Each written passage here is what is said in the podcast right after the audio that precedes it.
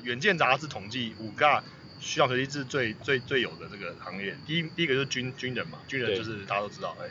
然后第二个就是空第二个是空姐，对就是空服员，啊，第三个就是护士，嗯。这我倒是真的不知道，这我之前是不知道，嗯嗯嗯然后呢，再来就是金融业，嗯，对。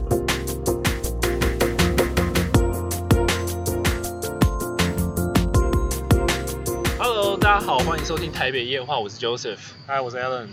好，哎、那个 Alan，我今天要想要说一个故事。啊，我们不是应该先介绍一下我们现在状特特殊状况吗？对哎，我想要说一个我们在哪里的故事。呃，如果有收听就是没钱赚 No Money 我的节目的朋友，应该知道我有一个系列是会到大安森林公园散步，然后再边走边录。那我们今天台北夜话也特别到了这个，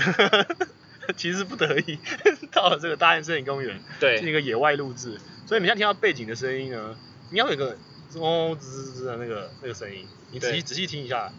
应该很明显。对，那大家要注意，就是这不是噪音，这是大自然的声音，这是大自然的声音。对，然后这也是现在晚上七点，呃，这真的是台北夜话，然后也在台北的大安森林公园里面。我们现在要铺路我们的录音时间，是不是？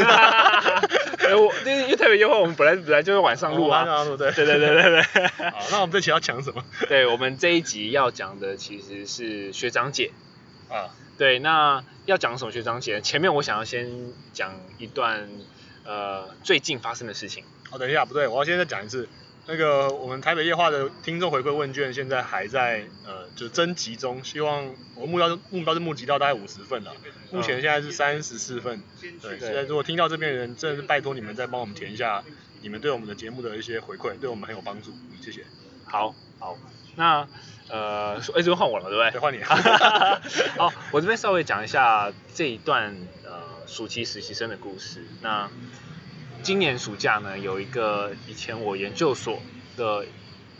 同样研究所的一个学生，然后来我们这边实习，然后目前分配在我们科里面。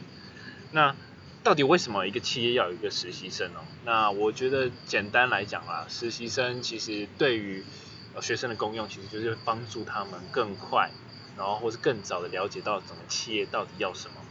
对学生而言，他其实提早接触整个企业的呃工作内容，他也可以去了解他这个工作适不适合他，然后、呃、他所需要增强什么样的能力。所以目前企业实习的一个制度，其实对双方是呃有利的。但如果实习生没有回到原本那家公司的话，你会想说，哎，那其实对企业实习对企业到底有什么帮助？其实不是，因为如果实习生实习完，他回去之后，他可以帮忙宣传一下他之前在这间公司里面做了些什么，有点像宣传品牌的一个效益在。但是也会也可能是负面品牌。对，也有可能是负面负面品牌。所以，因为这件事其实本来就不是这么好做，你不管是在做什么任何品牌宣传，其实本来就有很有可能你会导致恶果。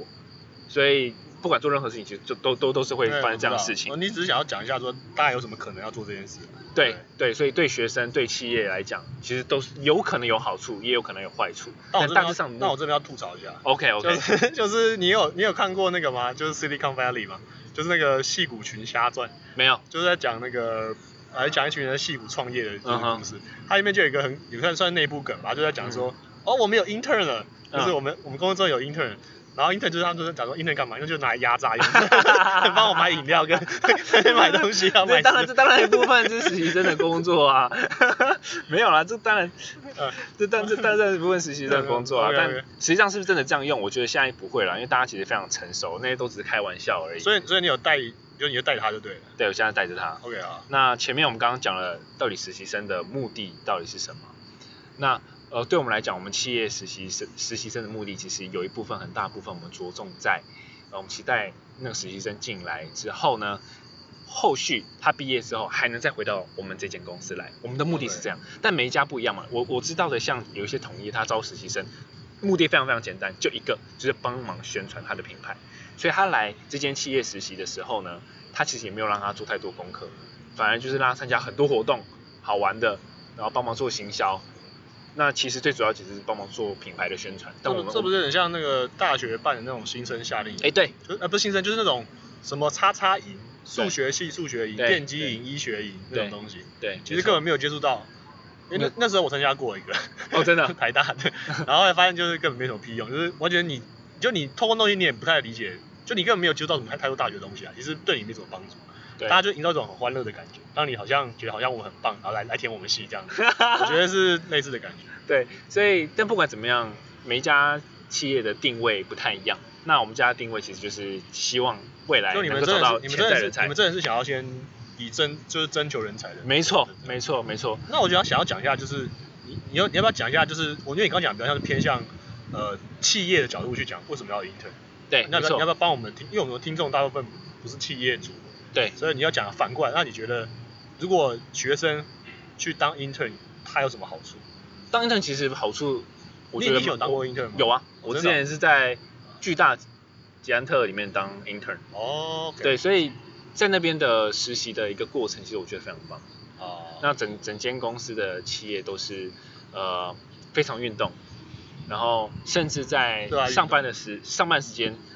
他们有时候有有像之前环发赛嘛，就是嗯是整个公司会非常关注的活动，然后可能下午三点半，然后会有一个会议邀请，然后要大家在那个会议室里面大家一起稍微看一下整个环发赛的过程，嗯。然后就会有人稍微边看然后边讲解，啊这样其实非常热血，就是整个整个企业是非常运动的，所以可以透过这个过程中，就认知到这个企业的文化跟他对。们里面内部的一些，就你可以可以评估自己适不适合这边的，对不对？没错，没错。当然，我们先不谈，就是这间企业到底 发它有什么样的问题，只是啊但先谈文化，因为一间公司其实是需要有些人其实在里面，就是因为他热情所在，感觉。他啊他可能不是在物质上的追求。OK，对，所以我我要谈是可能有人会吐槽说，哦，这个没有没有钱等于没有什么东西，啊就是我们先不谈这一块了。所以我刚刚说我在之前在巨大实习，我觉得非常棒至少我了解非常这这间企业，那我自己本身也热爱运动。啊，所以对我来说其实是很重要的。那第二件事情，我觉得好处是在，因为我我的科系出来之后，我就在呃也是在企业的相关的工作领域工作，那嗯这样我也更实际上的接触到了到里面的工作内容是什么。啊，因为其实你之前都学的是理论嘛，嗯那很多理论其实它沾不上很实际上的边，因为那个很多其实实际上工作其实都是枯燥乏味，但理论上学的都是很高大上。嗯那你你开始接触之后，你反而开始至少你可以了解你什么是你不想要。你可能不是你你你学生还其实你还是很难确定说哦你到底真的想要什么。有时候对一般人来讲，有些人当然可能天赋异禀，马上就可以找到他想要什么，但对一般人来讲，其实他不是很清楚。所以最快的方式是至少可以知道哪些工作是你不想要的，马上就可以排拒。所以排斥是对我来讲，这次实习我就摸到了很多一些真的实际上在做的事情，看到他们在实际上做的这些事情。应该就是说，反正就是呃，可以让实习生在你真的就是你真的踏入真的去第一份工正式工作之前，你有一个先有一个机会去透过这个实习来了解工作内容，等于说你还有一个这些试错啦，这这这真的可以在那边犯错，不会有事。对，所以我我在之前在那间企业，其实它的定位跟我我现在在这间公司的定位其实很像。好，所以其实你就是先体验过一次。对，体验，而且它也的确是给我里面就是他们公司里面的工作内容，所以我也实际上参与，我很了解。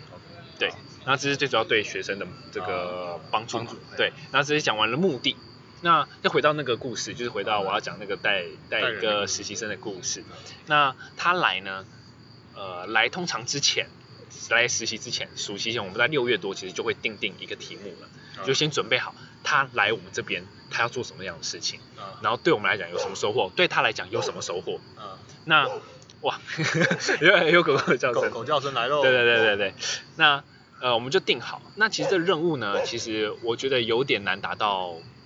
我的我的理想，因为我定完题目之后，跟我上面的呃主管讨论，那主管有他自己的想法。嗯对，因为我我针对这个题目，我是跟我已经看过他的大学的经历啦，嗯然后呃之前工作经验，所以我决定就是可能给他一个比较类似像专案管理的一个工作内容，嗯但呃上面经理呢期待是一个比较一个研究一个那种学术性的题目给他，嗯所以最后任务呢还是以上面经理为主，是比较难的，对他来讲是比较难的，嗯但经理呢就说我们不要限制他，因为我这样这样就我们这样做了只是限制他的能力而已。那好，那最后当然任务的内容就是以他的为主。嗯那要讲一下过程，这是两个月实习的过程呢，我觉得呃，我有发现我们需要改进的地方。然后例如说，我我们每次当讨论这个题目的时候，啊，也假如说两三天我们要开始回来呃讨论这题目过程，那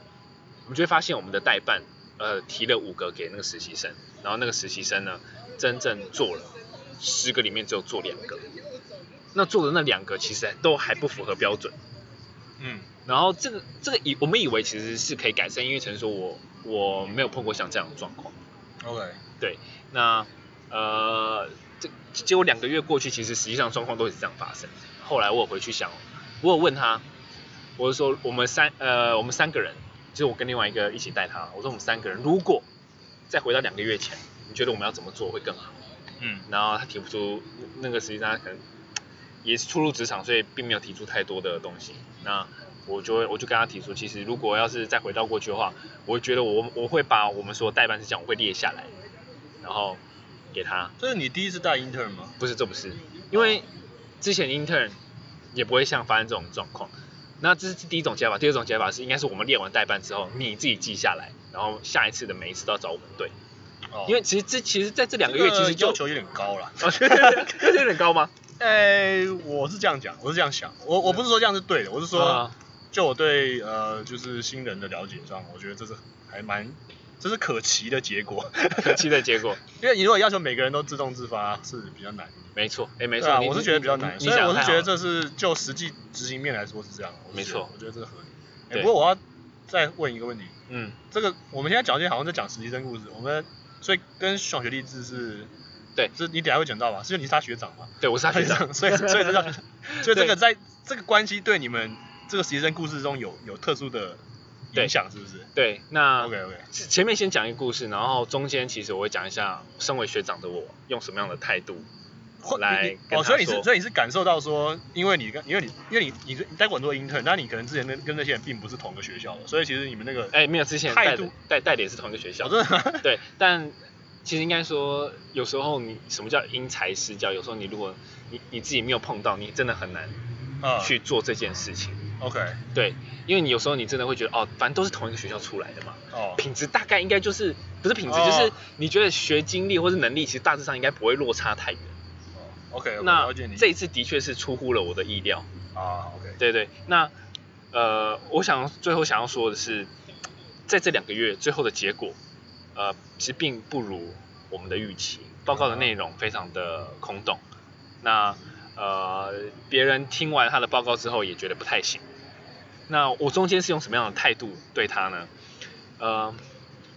我觉得中间用的态度其实是用严厉的方式，然后最后在实习过程中也让他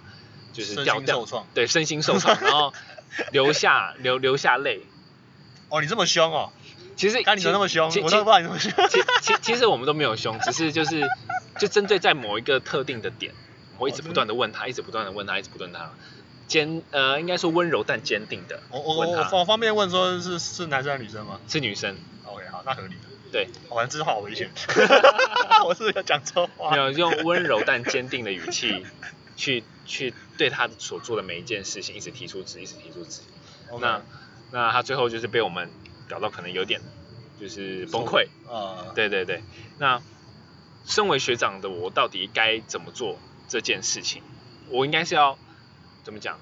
要把他对待像像一个大人吗？还是其实我是应该是放任他，其实就让他烂？我我觉得学长解制，我觉得有一个很好的好处在这里。像我们看其他的实习生，或是呃之前有听过一些呃学弟妹的回馈，就是那时候还在学校学弟妹回馈，嗯，他说之前还还有同学回馈，之前在学校的时候，给一些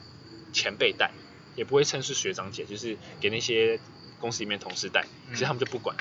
就有点像是你刚刚说的戏骨群侠传一样，啊，实习生来啊，叫他买东西，叫他印印影印文件，叫他端咖啡，嗯，那如果不好的前辈，其实一点不负责任，也不管他，反正你来我就只是叫你做杂事，那不照顾他，像这样的一个概念，就是非常不 OK 的。那可是 OK 如果如果是学长学弟制，你会对他非常的要求，但你基本的照顾你也会是给他，就是你不会叫他去做一些很无意义的事情，但该有的严厉还是要有，至少该维持原本呃，该有维持像样的一个有点上下吗的概念。哎，可是我觉得嗯，你你故事大概讲完了嘛，对不对？对，故事还还故个但故事差不多实习生的故事是这样。对，但是跟我原本想的其实蛮不一样的。嗯我的意思是说，听起来你对这东西的理解，你是在讲说，嗯，呃，你是身为他的前辈，对对。也就是你这个所谓的学长，你对。的这个状态，不管是学校还是职场上的学长，对对，对，这前辈，嗯。你怎么去面对的这件事情？嗯。可是我，哎、我一直以为，因为我一直我们要讨论的是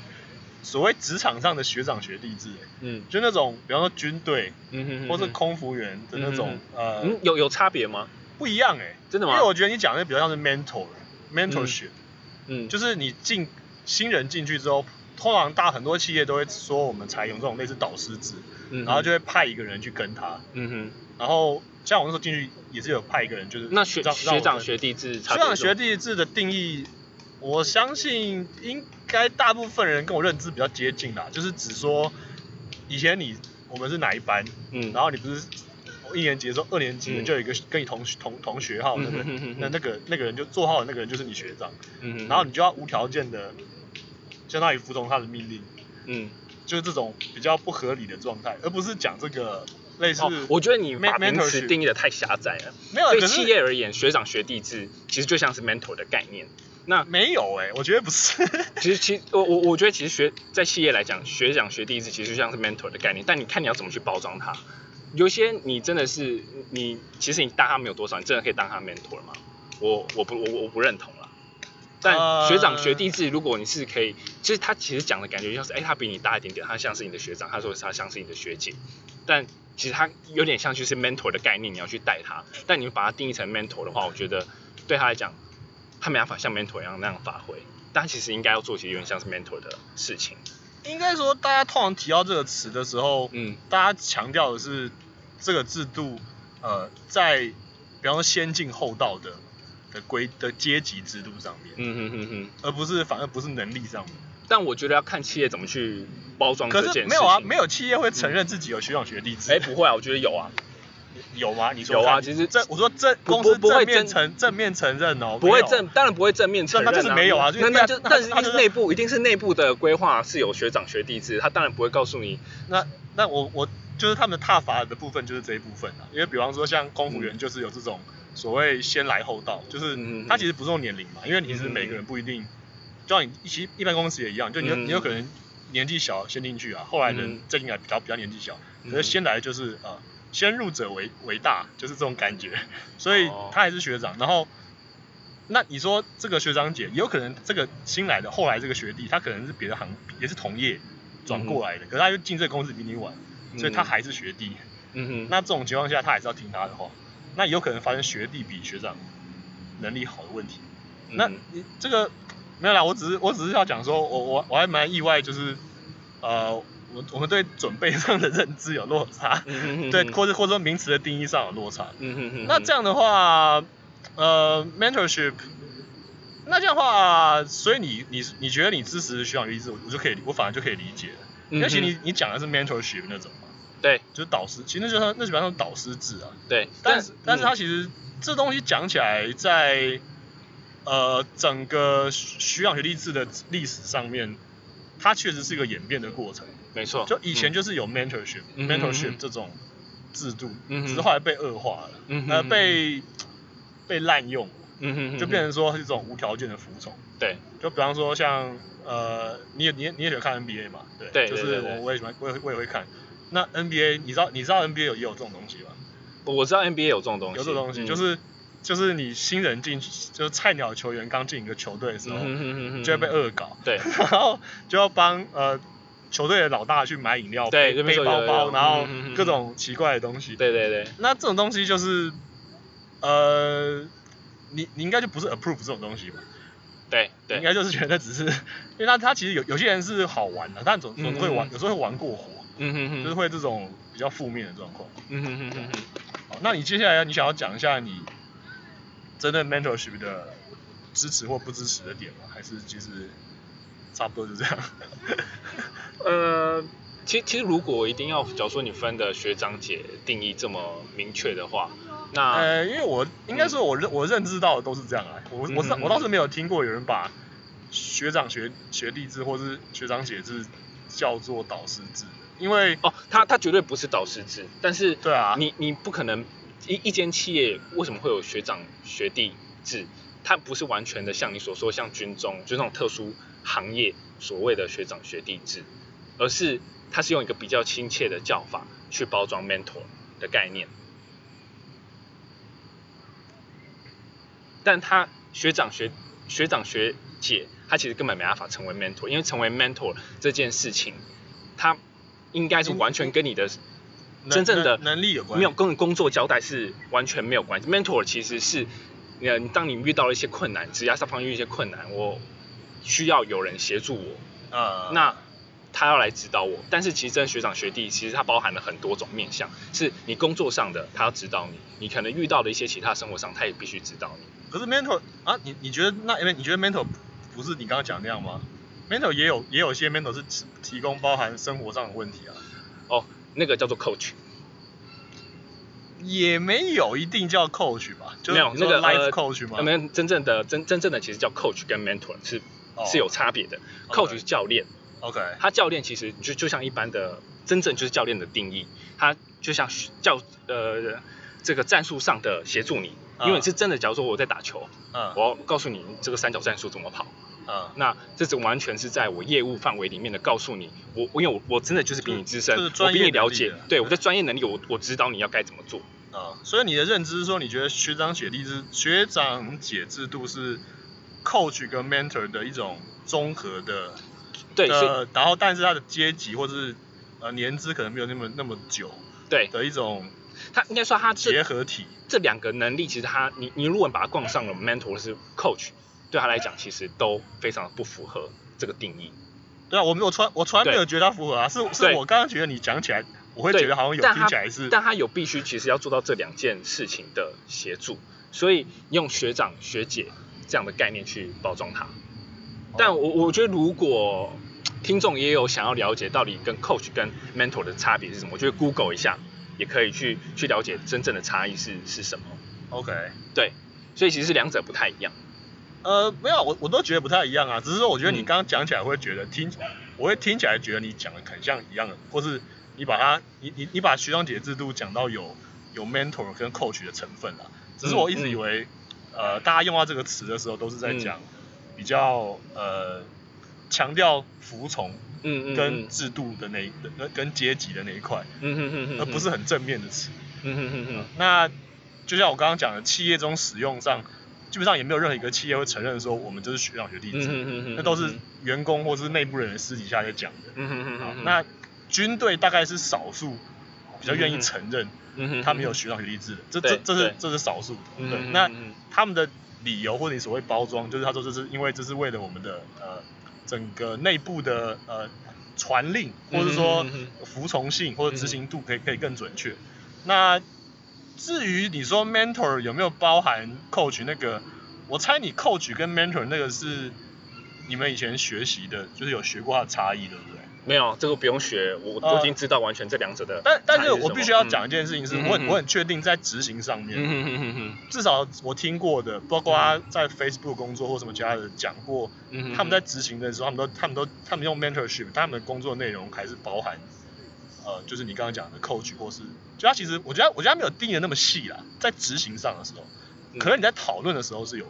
是有去把它执行说一个、呃一个是战术面，一个是一个是心灵或是其他呃，我我环境面，我所认知，其实很多企业把这两个分的超细的，真的哦、对，很多企业都分得很细你可。以随便举一个吗，随便举一个吗？对啊不好意思，大家上网可以查，好不好这个就是大家可以上网查，他们为什么会把 coach 跟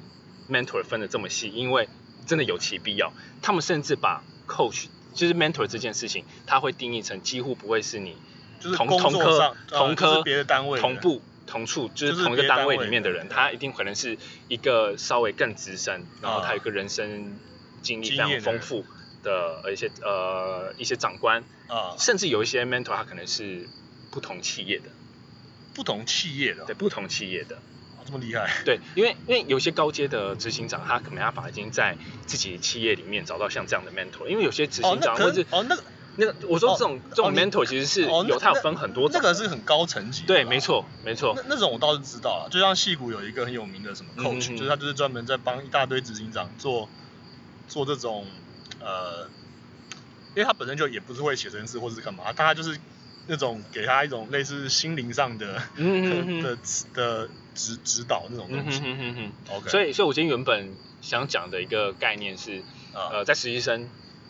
就是碰到实习生这件事情，然后呃，也聊聊学长姐这件事情。那学长姐其实我这边定义不会这么明确，就像特殊行业，就就是你所要讲讲的，例如说像空姐啦，或者是军人，所谓的呃这种学长学弟制，因为我们本来就不是这个行业的。啊那其实一般企业的学长学弟制，像至至少在金融业来讲。啊有一些真的就是学长学弟制，就是像这样的概念，他没有所谓你说的，就是你一定要服从我的话，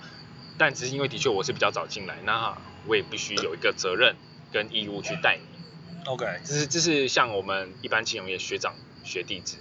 他也不太搞，就是不太搞像军人一样，就是哦你就必须立正站好，或者说你必须服役挺身，或者你必须什么干嘛，那个那个军中的学长学弟制，金融业是不不不搞不搞这一块，所以你进那那要你进去的时候，嗯。你们企业有在玩就是 mentor 或是 coach 吗？还是你们就是玩学长学弟制？其实我们比较专注是在学长学弟制。那所以你进去之后也有一个人带你，对我进去的时候有一个人带我，那他是你同部门的吗？呃，对，同部门的，同他几乎就在同一科里面。可那时候因为我比较特殊，是因为我刚好一进去之后就跟了一个主管，就创了一个科，所以那个科的科长 就是我就是的，就是所以就是你就是他是我学长主管兼学长，兼对，对，我我要我要问这就是因为我、嗯我猜啊，这才是台湾的常态，就是 对，但 就是但其实没有办法那么细的我我我比较我会说比较我比较特殊，是因为其他科人进来之后就不是这样的概念。啊而他进来的时候不不是那个我们的，假如说我们科进了新的，不是科长带他，OK 是我们就资深的或是其他资深的学长姐，就我们科资深学长姐来带他。OK，对，所以是真的就比较像是可能真的比较多多进来两三年，啊但是呃会知道他的工作，然后他遇到什么样的困难也问他，啊但这这个是有期间限制的、哦，就是大致。当然会，但但我们都会说哦，他永远都会说哦，他永远都是我的这个带的学长姐，但其实差不多就是六个月到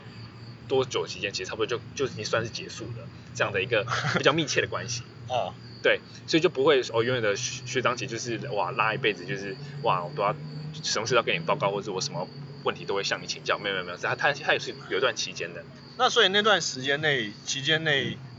呃，有什么比较明确的，就是你们你们工作的习惯？比方说他会派工给你吗？对，他会他会指导你的工作，派工给你。另外，其实我觉得学长姐学长姐有一个很重要的任务，嗯就是因为那些科长或是经理他在打他的试用的考核的时候，嗯其实不是这么明确他的能力到底是怎么样。所以学长姐她就是一个很重要的角色，一起协助评断他的试用考核如何表现如何。就他是第一第一就是第一手观察你，然后最对你了解最深的人，应该对这样讲。没错，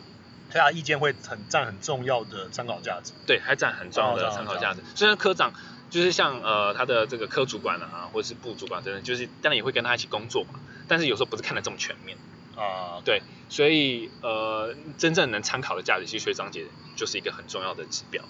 那通常会指派学长姐去做这件事情的人，都是一定有挑过，就是说哦，他是有一个呃优秀，就是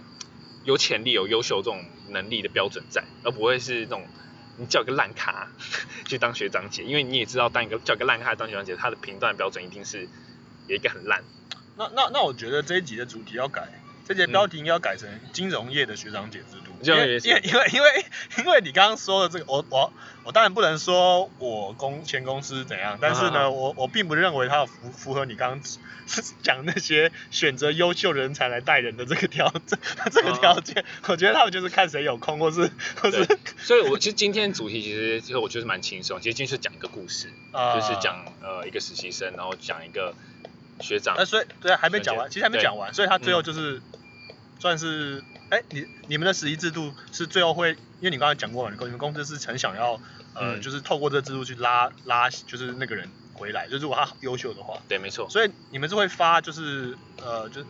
那个 return offer 吗？还是怎么样？对，如果他很优秀的话，哎，呃，不会发 return offer，哦，不会啊，他很优秀是只会先注记起来。那哦他最后毕业之后要不要回来投履历，他自己决定。但是他自己决定啊。哦，是哦，你们不会，没有啊，没有什么当然，就是如果你们很优秀的话，不是应该你们就是至少我以我的想法，嗯嗯你们可以如果真这个人真的很优秀，嗯，你们可以主动发给他信，让他请他回来参加。对对。参加那我就是我觉得那种甄选啊 return offer，我觉得应该只有百分之一或是啊千分之一的人有具有这种机会，他真的是特殊技能或是强到不行。OK 才会拉这种人回来。一般一般的其实一般人根本不会有时候，因为第一个时间太长了。你有时候我企业的需求，人一走我就马上就要补人。哎，你们招实习生有限定什么？就是呃大几，或者说年龄年龄要比较靠近快毕业吗？还是大部分的大部分的企业招实习生，其实我觉得都有共同点，呃大部分就是硕一升硕二，要不然就是大学部也有吧大非常算算少算少大三升大四。大部分都大三升大四，或者硕一升硕二。为什么？为什么哦我们选这个？因为你大三升大四，你大四一毕业之后，就可以加入马上加入了。对啊所以不会选那种大四生硕一，几乎很少了。哦，因为你你大四生硕一，你还有硕一升硕二嘛，所以就变成两年。你所两年期间，如果你想要参加的话，你也要选那个时间点去去应征呃对企业来讲，它有比较 prefer，prefer 这样。prefer 像这样的一个状况。OK 就但但嗯就你一般的逻辑，你也会想要这种人嘛，因为你觉得他真的优秀，你觉得这不错，有潜力，那你当然希望一年之后你就立刻加入，就这当然让他立刻加入，要不然等两年那个变化这么大，都不知道去哪了。没有，你要对自己的企业有信心啊，就是对自己企业就是我们非常有吸引力，所以哎，不 不是每不是每个都台积电，你也要至少这家的这个薪水，这一家的还的还行啊文化够优秀，OK。那你才才才会让。那我刚刚说觉得故事还没讲完，是因为嗯那所以后来那个人就是经过你们就是嗯严苛的审视之后，对你们觉得是不不太 OK。那这样的话，你刚刚说优秀人会注记，那请问如果不优秀也会注记吗？当然也会注，当然也会注记啊。如果你不注记了，那那些那所以那些招人的人怎么会记得这个人不优秀？那到时候要把他招进来，我的意思是说，所以你们那内部有一个系统是会去连接的，对了，就是说，实际上就是你来，只要你一填身份证之后，他就立刻连说，哎，这个人有在我们公司实习过，然后就呃 alarm 就开始响，对然后就这个这个实际上的一个企业流程，我觉得可能没办法讲这么多了就是当然有但反正机密在，但但我能说就是会注记在会这件事情，到底是是系统上呢，还是哪里呢？所以，就是所以换句话说，你前面讲，我们前面我刚刚问你说，对对学生来讲，去去去实习有什么好处？嗯，那也要注意一个，就刚刚讲嘛，企业是可以宣传，对但它有可能是负面宣传。对那对学生来讲，你去实习是一个学习经验，可如果你表现不好的话，可能是不是也断送你之后进这个公司的 对的前程，没错。就是这个机会，对不对？对就是这样，所以其实都要好好做。这样这对企业是最好的、啊，哦，因为因为他如果他之前没实习过，然后一丢进来，就就雷哇，马就雷，哦，呃，所以。至至少也减低了一个 OK，雷的机雷爆的几率好。所以其实我们今天的主题其实也不是学长姐，可能有有可能像是实习生，我觉得像是，我觉得像金融业的实习生的，或者说金融业的这种实习制度，因为对其实之前有问卷里面有人有人填，有人特别有填到，他特别写说想要知道更多关于金融业的的的这个工作状况。哦我觉得这其实还算可能有回答到那个听众的这一集要有达到他的 期望，期望讲一下这种故事，因为对。因为这样讲的话，那那那所以呃，那我想反正问一个问题是，那所以你们最后的结果就以这个 case 来讲是不好的嘛？对，那那你们你们两个身为就是他的这个负责学长姐，对。的，话，嗯，呃，需要写一个报告或者什么去解释说，就是哦。那长官就是你们你的主管对这件事的，或者说对这个不好的结果的看法，他会苛责你吗？觉得你带的不好，还是觉得是那个人的问题？通我想我想问这个部对分。对，这个这个这个这个这个问题很好，因为通常啊，通常如果实习生不好，那通常第一个直觉反应是你带的不好，你带的不好，对，因为你通常很难解释，对对就是就是那学生到底就跟主管一样啦。对对对带下属就是你的，我先问你嘛，对。所以呃，你必须如果像发生这样状况的时候，如果嗯身为学长姐的你，嗯。其实你必须要更快、更密切的，其实跟你的上级或主管报告这件事情。嗯。这个就可以降低他觉得你带不好的疑虑，而不是说等一个月或两个月成果发表的时候，他才看见，哇靠，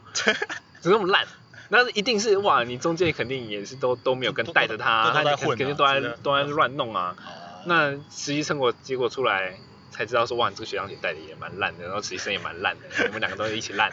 那对啊，所以一定是你有有发生这样状况，至少我们之前是遇到这种状况，我们很明确，然后就跟呃上级上级主管啦，或什么就报告这件事，哦，这个实这个实习生的状况，呃有有些问题，然后我们自己有在调整，然后也期待他能怎么样调整。然后 OK 现在调整的状况不理想。那那主管有接受这样讲法吗？有啊。因为因为就写了两个平和的报告出来，啊就是如如其就是如如我们发生的状况，把它写下来，，OK，然后把那个 email 里面内容，又说哦，我们自己还花了额外假日时间去找一些帮他找资料，帮他干嘛干嘛，就证明 啊他的能力的确没有这么好。OK OK OK，对对对，好，只是这这真是一个失败的案例啊，对失败的案例。对，只是纯粹想要分享一下，就是这个实习生的经过。那我觉得也可以提醒一下，呃，不管是现在还身为学生的你，还是你已经要带，你已经要带一个新人的你，这是一些经验，嗯然后也想要跟大家分享的一个故事。嗯大大致上是是这样。还不错，还不错。我嗯觉得带 intern 的机会是蛮好的，我都之前都没机会。嗯嗯我之前替代一的时候，新人要来的时候我就退伍了，然后 然后他他他来才来一个礼拜我就退伍了吧，然后后来后来我公司我要离我要那个离职前那个新人好像下个月才来，然后我就然后然后我就走了，所以所以我都没有带到新人的机会。其实我觉得带新人应该是蛮好玩的呀。我我我讲一下我当兵的时候，又要讲当兵，女性别讲。我那时候快退伍的时候，我觉得我自己做了一个蛮不好的示范。但那时候当兵的时候，因为真的就是对，当然就是很干嘛，就是很无脑嘛。所以那时候两个新兵进来，嗯就是接我的工作。那时候我这就是当一个带退的弟兄，嗯这就是就是自己最大。对对，那我就都都不干，都都哦都都不做任何事。私家门对，然后。那个那个这个志愿役的班长拿我也没办法，因为我要退了。然后呢，有时候午休或者什么干嘛，我就直接躺在我们自己有一个就是当兵的办公作业区里面睡觉。啊，对，所以。就是我觉得这才是真正的学长学弟制，那两个新来的就是啊，你们就快去，你们快去做事，你们干嘛？要不然你们不做好的话，你们未来就要吃，这个就要麻烦就大了。对啊。对，哎，你这样讲我就想到，那因为像当兵为什么会说学长学弟制很重，就是或者说空服，我这边帮呃就是有有台不是啊，就别的节目应该有有听过一个有一个叫空姐，就是有个什么有有个专对，他就就是在做就也是 podcast，他就是在专、啊他最近就有在有一集就在讲这种学长学弟呃空服业的学长学弟制的啊的问题，所以有兴趣可以去听他的节目，哎对，然后只是我想到一件事情是，这些行业他们这里面就会叫学长学姐，就就他们真的就会就像当兵也会叫嘛，嗯哼哼哼也会叫学长学姐。对，那像我我刚刚讲我前公司那边的话，他会叫我们进去的派的那个导师，嗯呃，年轻一辈比较不会这样叫，可是老一辈他们喜欢叫他们的的那个那个带他们那个人叫叫他师傅，师傅哦，有有有一点没有有点不是那种规定要这样叫，就是他们是带一点呃调侃的意味在叫，哦就是哦我师傅那个叉叉我哎、我觉得我觉得这样蛮好玩的、啊，我觉得就我觉得还不错。哎、我师傅他那个之前怎样怎样怎样怎样，叉叉他是我师傅啊，然后什么之类。啊，你们内部 assign 这个这个这个人，就你说带六到三到六个月之类的，对，会大家会有什么习惯叫法吗？还是其实就没有？其实也也是就是也是会叫学长学姐啦，其实大部分很多有一些金融业也会叫学长学姐啊。对那，像你这个主管就直接叫主管了嘛，就叫他他职称的嘛，科对长。对对对对对对对，或是这个啊，没有什么比较特殊有趣的。没有没有不会就不会了不会。对因为因为因为因为距离太远了。对啊，因为你这年纪差比较多吧，这对对对对个就是属于但但不同的金融业其实对于学长姐这这件事情有就是只有浓就是有不同的层次啊，有些是比较浓厚一点，然后有些是比较浅。对啊，好对那我们节目最后我再补充一个上网找到的啊，这蛮随便嗯找的。他说台湾据说有这个五大呃《远见》杂志统计五大需要学弟制最最最有的这个行业，第一第一个就是军军人嘛，军人就是大家都知道，哎，然后第二个就是空姐第二个是空姐，对就是空服员，啊，第三个就是护士，嗯这我倒是真的不知道，这我之前是不知道的。嗯嗯嗯然后呢，再来就是金融业，嗯，对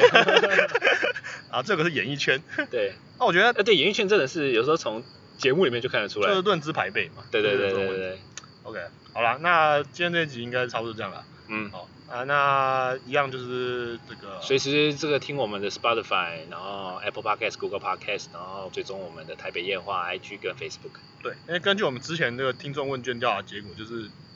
大家都觉得，我有我我有提示问这问说，你觉得我们在节目里面呼吁大家帮我们订阅或者什么按赞之类有没有用？他们说是有效的，他们觉得是可以，就是他们至少是 approve，他们觉得可以，啊所以他们不会觉得这样很反感，所以就是就是还是这样继续保留这个传统其实，还是下次我们放在前面好了。也是可以。好，就这样好就这样，晚安好了，晚安了拜拜拜拜。